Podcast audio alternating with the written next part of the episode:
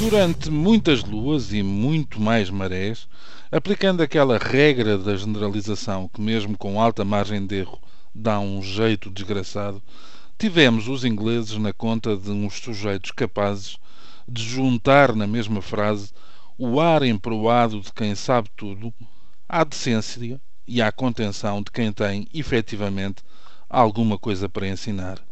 Também por isso, e porque se sabia ali uma reserva de dignidade que, não sendo transferível, era ainda assim motivo de observação e estudo, é com alguma estranheza que os vemos agora raciocinar e reagir publicamente em termos que, até para os pobres dos continentais, a expressão é deles, claro está, fica abaixo da fasquia da elegância.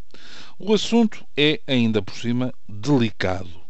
Ou não se tratasse de uma resposta do Estado e, através deste, do povo, a uma morte que não deixou de mexer com muitos cidadãos anónimos, fossem boas as lembranças ou más as recordações que estivessem guardadas com a cara de Margaret Thatcher, a única mulher que até hoje ocupou o número 10 de Downing Street, a única que esfiou o Partido Conservador, aquela que resistiu 11 anos no poder, até que os seus próprios parceiros políticos cumpriram o vaticínio de Churchill e se tornaram nos seus maiores inimigos.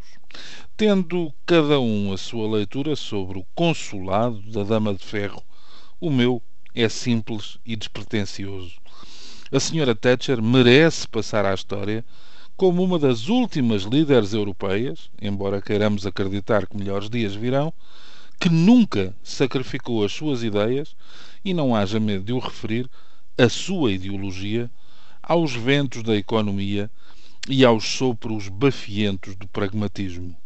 Nunca escondeu o seu ceticismo no processo europeu e, infelizmente ou não, o seu futuro, que é o nosso presente, parece dar-lhe razão. Partiu para a Guerra das Malvinas, ou das Falkland, como preferirem, contra todos os conselhos e contra a lógica elementar, porque acima dos arranjinhos e das continhas de merceeiro sentiu que estava em causa a honra nacional.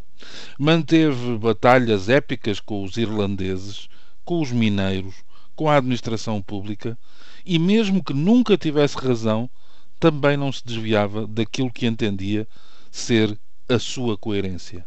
Apostou mal? Entendo que sim, mas não deixou que se afetasse a sua coluna vertebral e o respectivo funcionamento.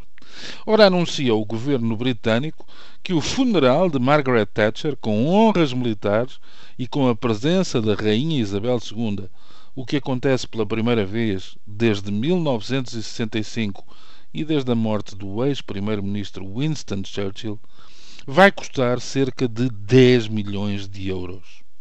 Confesso que, ainda por cima, em tempo de crises e cortes, o número arrepia. Quase vale quase paga uma ressurreição. Mas é uma despedida que se julga condigna e parece não restar outra solução ao contribuinte senão contribuir, lá está, mesmo resmungando. O pior foi a explicação de um alto funcionário que veio justificar a coisa desta forma. 10 milhões não são nada comparados com os 75 mil milhões que o consulado de Margaret Thatcher rendeu ao país. Ora, pior só mesmo um funeral patrocinado. Mas neste caso, a defunta não merecia que lhe justificassem o estadão para responder aos méritos através da máquina de calcular. Só faltava mesmo passarem a chamar-lhe agora a Dama do Lucro. Bom dia.